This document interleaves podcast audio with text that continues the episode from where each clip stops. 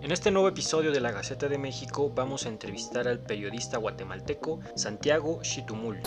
En este nuevo episodio de la Gaceta de México me da muchísimo gusto recibir al periodista Santiago Chitumul. ¿Cómo estás Santiago? Muchísimas gracias por aceptar esta entrevista. Un fuerte abrazo hasta Guatemala. ¿Cómo estás? Bienvenido a este espacio. Muchísimas gracias Julio, pues aquí bastante bien, con un poquito de calor, pero aquí estamos. Muchísimas gracias por la invitación también. Santiago, yo te invitaba a platicar precisamente sobre un texto que publicaron recientemente en colaboración de La Linterna y el medio No Ficción sobre un tema que es bastante interesante, sobre un tema que hemos platicado bastante en este podcast, que tiene que ver con seguridad. El texto se titula Militarizar la seguridad pública, una, una promesa electoral. Y para darle un poco de contexto a los que nos escuchan, para comenzar primero, a ver cómo, cuál es la situación actual de Guatemala en términos de seguridad. Yo hace poco estuve por allá, estoy platicando con algunos empresarios y tienen una visión más o menos clara, al menos de su sector, sobre qué es lo que les preocupa, pero cuéntanos más o menos cómo es la, situación, qué es lo que le preocupa a la ciudadanía, qué es lo que le preocupa al ciudadano de a pie, cuáles son estos pulsos que hay respecto al tema de, inseguridad, precisamente. Claro, em, yo creo que ahí sí que el, el dar como una como una visión así bastante general de las situaciones de la seguridad, creo que siempre es importante verlo desde las, ¿cómo se podría decir? Como las corporalidades de cada persona, ¿no? Creo que eh, es importante eso porque no es lo mismo, eh, por ejemplo, cómo ve la seguridad pública una mujer, por ejemplo, o una persona indígena dentro del metro público, a, o un hombre, ¿no? Normalmente eh, ladino, pues blanco en, en, este caso, ¿no? pero de manera general yo creo que hay mucha incertidumbre y mucho miedo. Y creo yo que es una situación que ha habido eh, históricamente en muchas de las sociedades eh, de Latinoamérica, esa situación del miedo, ¿no? Miedo a que te roben, eh, miedo a las extorsiones, el acoso, y yo creo que de alguna manera estas eh, formas en las que se ha posicionado, por así decirlo, estas formas de violencia, o bueno, que de alguna forma también involucran la seguridad pública, pues ha dotado a muchos candidatos y candidatas eh, que están pues, buscando el puesto de presidencia actualmente en Guatemala a contribuir a ese discurso. Entonces vemos que muchos de los candidatos y las, eh, y las demás que dicen, bueno, las extorsiones son tales cosas. Las extorsiones eh, vienen de las cárceles, entonces por eso vamos a privatizar las cárceles, vamos a hacer más cárceles, vamos a hacer cárceles de Estados Unidos, que vamos a aplicar la pena de muerte, que vamos a sacar el, o sea, vienen basados ahí sí que en el sentir de la población. Entonces yo creo que en general em, la seguridad pública aquí en, el país es una situación que violenta la misma... Em, pues vivencia, ¿no? Y yo creo que al final de cuentas eso tendría que estar haciendo el Estado. Pero me imagino que más adelante quizá te podría detallar un poquito esto. Claro. Pero también habría que eh, imbricar, por así decirlo, el, territorio, ¿no? Porque al final de cuentas no es lo mismo la visión urbana de, seguridad pública a una visión eh, comunal, comunitaria, rural e indígena de la seguridad pública. Sí, totalmente de acuerdo. Puedes platicar con... No es lo mismo hablar de la seguridad, por ejemplo, desde la perspectiva de alguien que vive en zona 1, alguien que vive en zona 10, zona 14, o que está más en el interior de la, República. La verdad es que cambia y varía muchísimo. Y a ver, en Guatemala son elecciones, estamos en periodo electoral y estamos en época de que prometer no cuesta nada. En este sentido, ¿por qué crees que sea todavía tan popular prometer básicamente dos cosas que mencionas muy claro en tu texto y que a mí todavía me sorprende que en nuestra región, no nada más en Guatemala, también aquí tenemos en México un partido que promete esto categóricamente y cada que son elecciones lo, lo saca. No sé por qué todavía sigue siendo popular. La pena de muerte y militarizar las calles. ¿Por qué todavía esto es tan popular y por qué todavía realmente funciona? Porque hay que verlo desde el punto de vista político, pero también como sociedad no sé qué diga mucho de nosotros cuando están, se está aceptando tanto esta, estas visiones, ¿no te parece?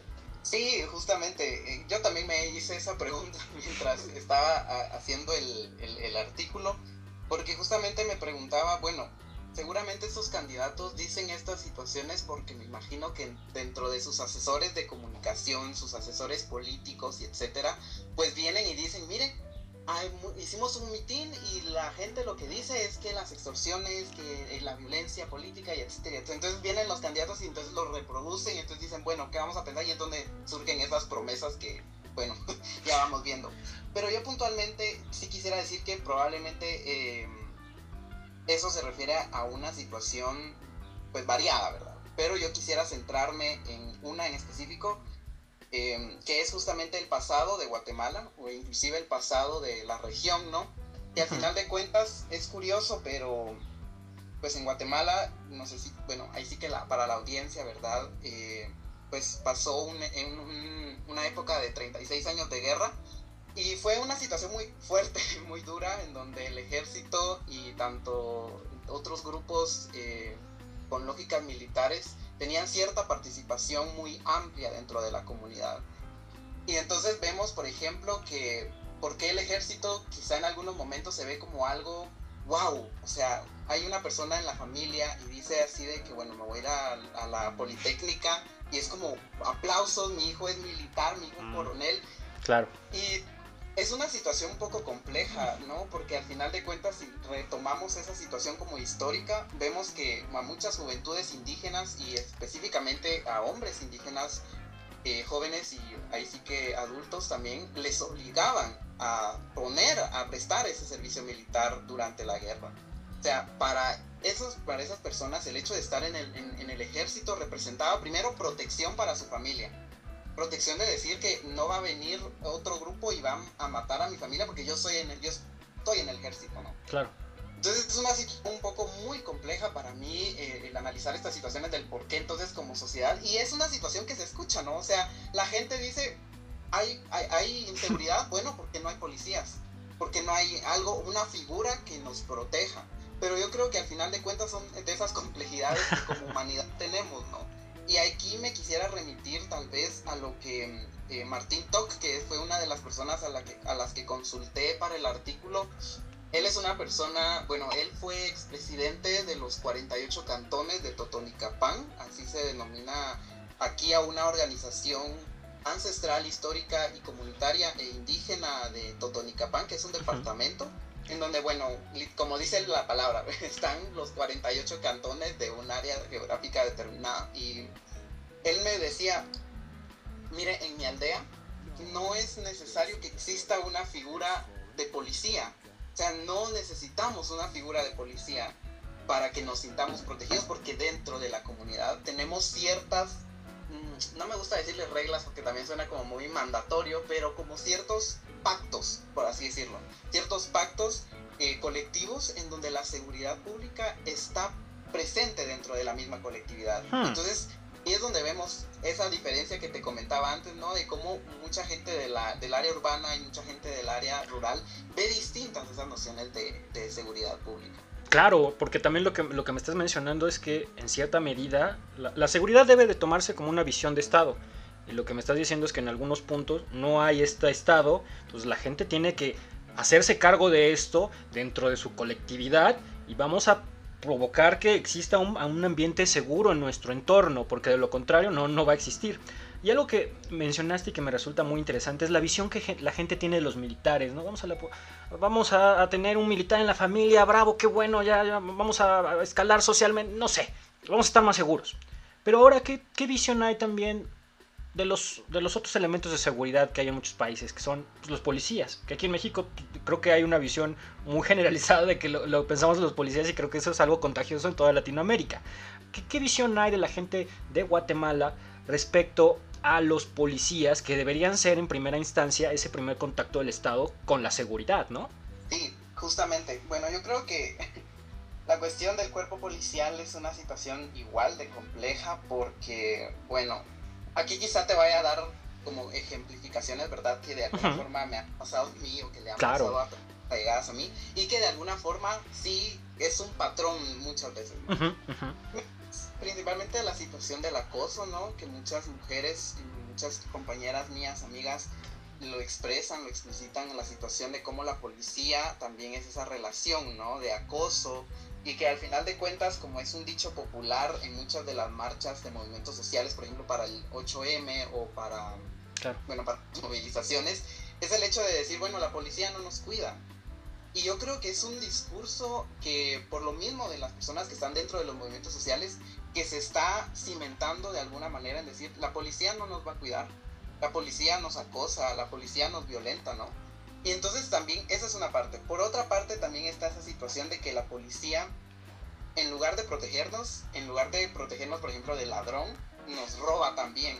Porque, por ejemplo, cuando ocurre un hecho eh, delictivo, por así decirlo, o un hecho accidente, por así eh, comentarlo, ¿no? De, de, tráfico, eh, y hay una situación así mera grave en donde, bueno, una persona resulta atropellada, empiezan a pedir como, yo no sé cómo en México le llamarán a eso, pero por ejemplo le empiezan a pedir así dinero para que, no, para que entonces en la, en la, ¿cómo se dice? En la comisaría no pase a más, no sea un juicio, no sea esto. Entonces le empiezan a. O sea, casi que es una extorsión, ¿no? claro. Aquí le decimos mordida. claro, eso. una situación bastante generalizada eso, porque justamente hace unos días eh, eh, un familiar mío tuvo una situación así y lo o sea, los policías eran, miren, usted nos tiene que pagar, si no su hijo se va a la cárcel. Y mi, y, mi tía asustada, o sea, encima de que mi primo estaba eh, mal y mi tía diciéndole eso, o sea, era una situación en donde la, de verdad la policía sí no, no es un aspecto en donde de verdad eh, nos sintamos seguros. Y personalmente, ahora ya me lo, me lo adjunto únicamente a mí, a mí sí me intimida, me intimida de alguna manera el, cuerpo policial, ¿no? O sea, cuando uno mira en las calles a una gran fila de personas uniformadas con grandes armas, yo genuinamente no me siento como seguro caminando ahí enfrente porque siento que me están como vigilando, como que me están controlando de alguna forma. Y eso justamente se asocia con lo que Martín Toc eh, comentaba de su comunidad. Entonces, al final de cuentas, creo yo, por eso en un tweet que yo escribí, creo que el artículo nos invita a pensarnos en cómo queremos sentirnos seguras o seguros dentro de nuestros espacios públicos, ¿verdad? Yo creo que eso es muy importante, cómo sentirte seguro dentro de los espacios públicos y definitivamente es un tema que debe estar en las campañas, eh, Santiago. A ver, de todos los candidatos, y ya sabemos que hay un montón, ¿no? Este, siempre son así las elecciones en Guatemala, ¿no? Un montón de candidatos que se depuran en la primera vuelta, luego van a la segunda. Pero de todos estos, ¿cuáles crees? Vamos a dividirlos. ¿Cuáles crees que son los que tienen ideas más radicales en cuestiones de seguridad? Es decir, eh, pena de muerte, vamos a militarizar, pero que de verdad se la crean, o sea, literalmente ya casi en punto demagógico.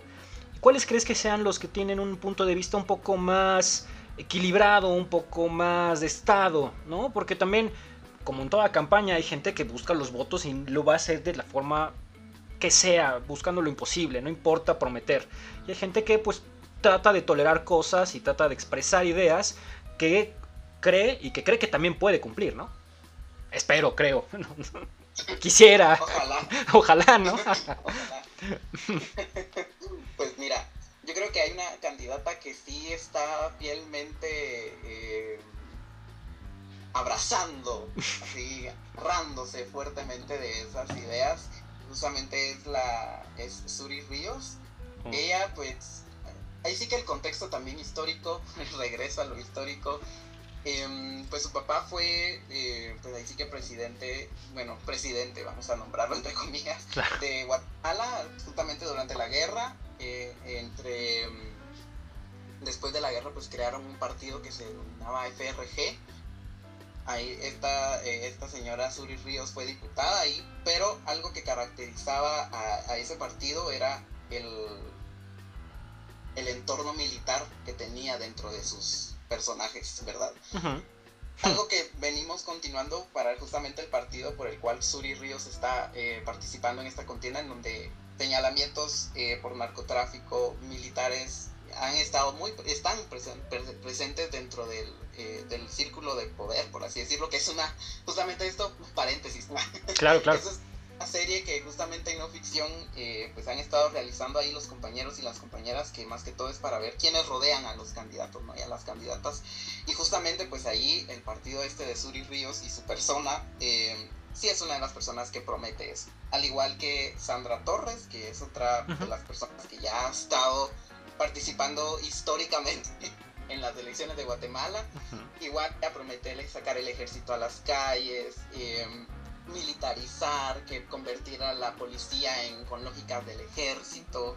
Y también, por ejemplo, a esto eh, lo relaciono con lo que también nos mencionaban varias expertas dentro del texto, que era que, bueno, existe una noción de militarización porque hay como una noción de que hay un enemigo al quien hay que declararle la guerra. Claro. Y entonces esto lo relaciona también bastante y hay partidos que también hacen esta situación de que los delincuentes y las maras son los enemigos de los guatemaltecos y por ello hay que declararles la guerra. Entonces ahí, quiera que no estamos como que eh, eh, fomentando esta noción de militarización. Em, de ahí entre partidos que quizá tengan una noción un poquito más, como decías, estatal de las, de, para comprender la seguridad pública, pues crea quiera que no existe esa tendencia, ¿no? Que muchos de los partidos que se denominan como progresistas, pues sí tienen esa noción, o sea, por ejemplo, Bernardo Arevalo, quien es el que va a la presidencia por el partido Movimiento Semilla, pues él sí, o sea, cuando le preguntan en estos canales eh, de televisión, hacen esta noción de que, bueno, militarización o no sé qué, o darle más dinero al ejército, no sé qué. Entonces él, la pregunta, la, perdón, la respuesta no es, sí, vamos a sacar el ejército a las calles, sino que hay que fortalecer la institucionalidad, por ejemplo, del Ministerio Público, ¿no? Entonces ahí vemos que hay una comprensión distinta de cómo entrar a, ese, a esa situación de, de la inseguridad. Y como te digo, los partidos progresistas de alguna manera eh, de aquí de Guatemala, pues sí son quienes plantean esta visión alternativa para tratar la seguridad pública. Ahora los partidos que sí son un poquito más como de derecha, por así decirlo, sí son los que aman el ejército, lo adoran, lo idolatran y pues quieren que también nosotros lo hagamos. No, totalmente. A ver, por ejemplo, durante el gobierno de Yamatei, ¿crees que haya existido alguna transición en la visión que la gente ha tenido respecto a la seguridad o esta visión de inseguridad se ha conservado? ¿Cómo lo has sentido? Porque yo he escuchado bastante eh, crítica y comentarios al respecto. Por ejemplo, vas a zona 1 y puedes caminar calle por calle e independientemente local vas a ver a alguien postrado en la entrada con un arma, un guardia de seguridad, supongo que checando temas de extorsión, es como la lógica. Si vas a alguna otra plaza, alguna otra zona, vas a ver una cantidad inmensa de seguridad privada en los estacionamientos, por ejemplo, cosas de ese estilo. ¿Crees que así haya existido algún cambio? Porque ya está terminando una administración y sin duda es interesante ver que existan estas propuestas cuando por el otro lado el presidente obviamente lo que tiene que decir es estamos en un lugar más seguro y vamos a dejar cuentas claras y vamos a dejar un mejor sistema y ya sabes cómo son los discursos de despedida, ¿no? Entonces, ¿crees que sí haya existido esta transición? ¿La cosa siguió igual? ¿La cosa siguió peor? ¿Cuál es tu sentir, querido Santiago? Yo creo que... Está difícil, perdón. sí. Mira, entre decir que es peor o mejoró o quedó igual, yo voy a regresar siempre a la noción de que depende. depende en qué contexto lo vamos a decir y resaltar que por lo menos eh, durante el gobierno de Yamatei, los desalojos y la criminal. Yo sé que, por ejemplo, bueno, en, cuestiones de criminalización es un poquito más que se le apunta al Ministerio Público, pero ahí es donde entramos quizá de alguna manera a estas como marañas, por así decirlo, que existen entre la fiscal general actualmente del Ministerio Público y el presidente Yamatei, ¿no? Entonces, sí siento y sí eh, ahí sí que afirmo bastante que a menos de que haya sido como un cambio o no haya sido un cambio, en el gobierno de Yamatei sí hubo una situación en donde la seguridad pública y la militarización fueron lógicas que sí se aplicaron. Quizá no en el, en las, en el área urbana, aquí en, zona 1 o en la ciudad capital, aunque evidentemente sí, porque cuando salían las movilizaciones, bueno, ahí mirábamos los antimotines, ¿no? Mm. O sea, porque que van a sacar los antimotines si es una manifestación pacífica. Exacto. Y entonces cuando vamos a, las situaciones, y eso ya es una situación eh, como muy, ¿cómo se dice? Como ya una tradición, una costumbre, por así decirlo, en donde hay manifestación, el Congreso se rodea de policías. El Palacio Nacional, inclusive yo todavía me acuerdo que hace un tiempo, todavía uno podía como entrar, a ver, es que el Palacio de, aquí de Guatemala tiene como un pequeño jardincito enfrente. Sí, sí. sí, claro, sí, sí, sí, sí, sí, Este gobierno de Yamatei puso como unas barreras, ¿no? O sea, literalmente solo dejó la entrada al, edificio, pero alrededor de esas barreras, igual a casa presidencial, ahí siempre hay policías. O sea, es una situación que en el área urbana tampoco podríamos decir que no pasó o que no hubo situaciones, pero efectivamente sí, y más en estas movilizaciones sociales. Y para ello recalco bastante esta movilización del 21 de noviembre, no recuerdo qué, creo que fue del 2021, en donde justamente estábamos eh, en pandemia, así que todavía, ¿no? Y pues fue una situación muy violenta por parte de la policía. Hubo personas lastimadas, hubo personas, eh, ahí sí que, no lastimadas como empujoncitos, fueron graves, fueron, había mucha violencia por parte de la policía y ahí es donde te, recalco, ¿no? Lo de la pregunta, de la respuesta anterior. Entonces, es decir, aquí en el gobierno de Yamatei sí existieron esas lógicas todavía de seguridad pública en donde no se ve una seguridad hacia la población, sino que inclusive es como a las paredes, ¿no? Los edificios. Ahí sí están rodeando los edificios que tienen sus armas. Pero también quisiera eh, irme también a otros espacios, por ejemplo, en, el área eh, Ecchi. Este es un, está por Alta Verapaz, Izabal y Petén, en donde ahí las situaciones de los desalojos fue una situación de estar y estar y estar ahí las, los policías, el ejército llegaban a... O sea, y es que a mí me impresionaba esas, esas fotografías, esos videos, porque pareciera ser que las lógicas que se aplicaron durante el conflicto armado aquí en Guatemala aún existen. Aún, o sea, para muchos de los pueblos indígenas el conflicto armado, por más de que se haya firmado la paz, no significó un cambio, ¿no? Porque aún continuaron esas lógicas de eh, eh, esas lógicas militares en donde quemaban las casas, quemaban las milpas y eso se sigue viendo actualmente. Hace, creo que ayer hubo un desalojo justamente en el área Chi, si no estoy mal. Entonces creo yo que siento, siento que en el gobierno de Yamatei existió esa situación de la militarización 100%. También ya para ir concluyendo esta, esta conversación muy, muy interesante, a ver, lo que me estás comentando es, es, es complejo. Pongámoslo así. A ver, el gobierno de Yamatei parece que levantó la alfombra y echó el agua, e, echó el polvo abajo de la alfombra. El siguiente gobierno va a taparla, va a jalar y va a seguir haciendo lo mismo. ¿Tú crees eso? ¿O crees que sí de verdad el que venga, el que llegue, va a destapar realmente las cosas? Porque lo que vemos también en las, en las candidaturas es que pues va a haber cierto proteccionismo independientemente de lo que digan al gobierno que se va o al menos no han sido al menos yo he escuchado solo a uno que ha sido como muy vehemente pero pues le toca hacerlo porque ya lo he intentado varias veces pero ¿qué, crees que suceda? La verdad es que yo ahí sí que como yo Santiago yo esperaría sí, sí, sí, claro. menos el índice de criminalidad el índice de desalojos pues disminuya no e inclusive que nos dejen porque al final de cuentas el hecho de que nos repriman, bueno, que, que repriman las movilizaciones, es atentado contra el derecho de organización, de manifestación. Entonces yo creería que al final de cuentas sí esperaría que el gobierno que entrara, pues por lo menos, si no es que lo elimine por completo, porque ahí sí que uno cuando entra, me imagino, ¿no? Te hablo como que si ya estuviera ahí, pero uno cuando entra me imagino a esos, a esos enredijos del Estado, ahí se encuentra de una situación que no espera quizá probablemente una persona que está por, primera vez participando o que lleva buenas nuevas ideas, ¿no? Claro. Entonces, eh, ahora de por el otro lado, eh, depende de quién quedara, pero si por ejemplo queda esta, una de estas señoras que te comentaba anteriormente, eh, es probable.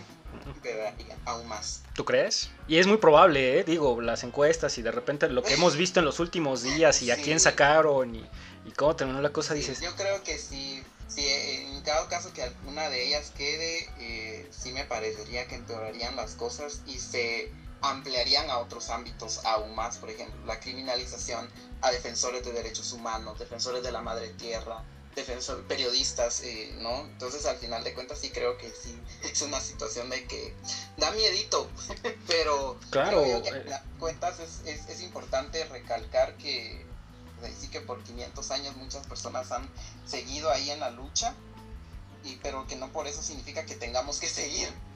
No, yo por ejemplo con todos los periodistas eh, de Guatemala, igual de El Salvador, gente de Centroamérica, de Nicaragua, igual de Venezuela, incluso de aquí de México, que gente que está haciendo trabajo de campo, siendo corresponsales, estando en, en temas muy importantes, muy complejos, muy de seguridad, pues ver lo que está pasando ahorita en Guatemala con, el, uno de los grandes periódicos del país y todo lo que ha estado sucediendo, ¿no? Entonces la verdad, pues yo, mi respeto, Santiago, la verdad, te lo repito otra vez, un placer, un privilegio poder platicar contigo y muchísimas gracias por esta conversación. Ay, no, a ti Julio, pues muchísimas gracias por, por la invitación, la verdad, eh, pues muy agradable el espacio y cuando querrás, pues aquí estamos disponibles. Muchísimas gracias.